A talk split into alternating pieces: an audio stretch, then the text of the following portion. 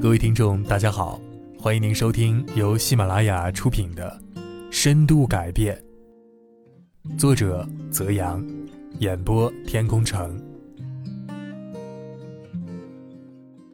自控使人强大，活成你想要的样子。自控之旅中，我们该如何衡量进度条的位置呢？一说到改变，很多人立马会摩拳擦掌，恨不得立刻从头到脚都焕然一新。但是往往没两天就蔫了，然后再给自己打鸡血，随即再挫败。相信用不了几次。很多人就会选择放弃。在我看来啊，大多数人对改变的看法存在偏差，认为改变只要一改就好，所谓一变永易。但事实却不是这样的。自控之旅和深度改变之旅呢，每天都是进行的。我们要平常心为道，长远心为行。或许呢。有的听众会觉得很失望。好在啊，一旦面对真实的生活，人就会冷静和清醒下来。也只有尊重现实，我们才会淡然看待改变过程中的起起伏伏，在现实基础上有所改变，才能让日子过得踏实。接下来啊，我们就可以来谈谈进度条的问题了。对我而言。衡量改变的进度条有两个维度，第一是自控、自律、自由；第二是自我价值感。先来说说第一维度，自控、自律、自由。学员 ZOE 是一个概念控，他每次看到这棵自控力大树时呢，都会好奇的问：为什么一般人只提自律，而你会将其区分为自律？自控、自由三个阶段呢？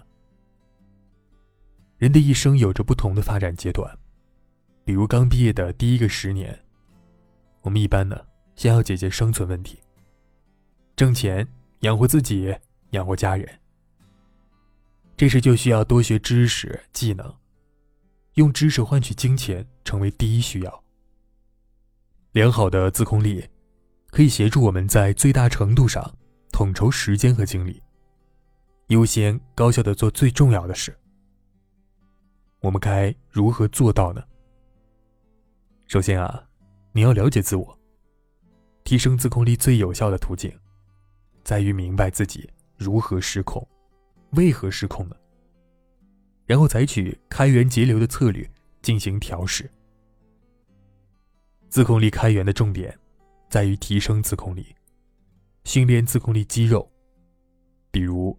好好睡觉，规律运动，养成好习惯等等。而自控力节流的重点呢，就在于将自控力花在刀刃上。因为自控力是有限的，所以要省着点花。我优先推荐微习惯养成法。等到了三十五岁左右，生存问题已经基本解决，我们便进入了生活期。在这十年里。我们的生活品质需要提升，很多人会开始购买艺术品，换大房子等。当然了，在这一阶段啊，每个人都有很多压力，上有老下有小，工作挑战增多，对于年龄增长的担忧呢，这些都要求我们做到自律，找到自己的生活节奏，在情绪和注意力管理上下功夫。这时啊。我们就要学会深度工作，与时间做朋友。第三个十年，年龄已经渐长，五十知天命，孩子已经搬出去独立生活，夫妻俩待在空空的房间里，体力精力还都旺盛。这时候就会思考：人为什么活着呢？我这一辈子为何而来呢？生命的意义是什么？这些以往看起来虚无的大话题，不断的提醒着我们，曾经忽略的重要价值，生命的意义。我们无处躲藏，只能直面他们。一个人或许有很多钱，有很多朋友，拥有太多光鲜亮丽的高光时刻，可是始终欠自己一个对生命本质问题的回答。这时呢，经由自我认知和自我察觉，我们有可能找得到答案。现代社会节奏太快，信息太过密集。对于人们来说呢，走完生存、生活、生命三个阶段，未必需要三十年。所以，这棵衡量进度的大树，不择年龄，不管是哪个年龄阶段的人，总能在其中找到自己的定位，采取适合个人状态的策略。在这里需要指出的是啊。三个阶段的区分主要在于大方向，局部上并非有那么泾渭分明。从生命层面来看，生存与生活，我们不要问能不能，只需要问该不该。对于该做什么或者不该做什么，我们要自己心里明白，这样才能活得踏实啊。我们再来听听维度二：自我价值感。除了自控、自律、自由这个维度呢，还有一个维度就是自我价值感。它是我们的状态标尺。在自控力社群中，有一部分人常失控、混乱，属于拖延癌晚期。他们的自我价值感就不高，情绪容易被他人影响。有的人啊，甚至还因此变得抑郁。那么，如何控制散乱的情绪和欲望呢？凯利·麦格尼格尔对此有精彩的分析。试图压抑自己的想法、情绪、欲望，只会产生相反的效果，让你更容易去想、去感受、去做你原本最想逃避的事。对内接受自我，对外控制行动。当你开始试着接受欲望，请记住啊，抑制欲望的反面不是自我放纵。认识自我。关心自我和提醒自我真正重要的事，这三种方法正是自我控制的基石。二零一八年六月二十九号，李嘉诚在汕头大学毕业典礼上发表的演讲《建立自我，追求无我》，引发了众多人的共鸣，也说出了我的心声啊！建立自我，追求无我。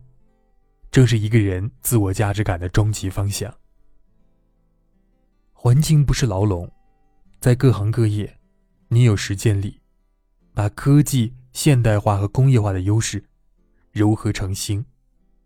你有检视力，知道如何守常持变，理清障碍，面临抉择呢，掌控进退，处变不惊。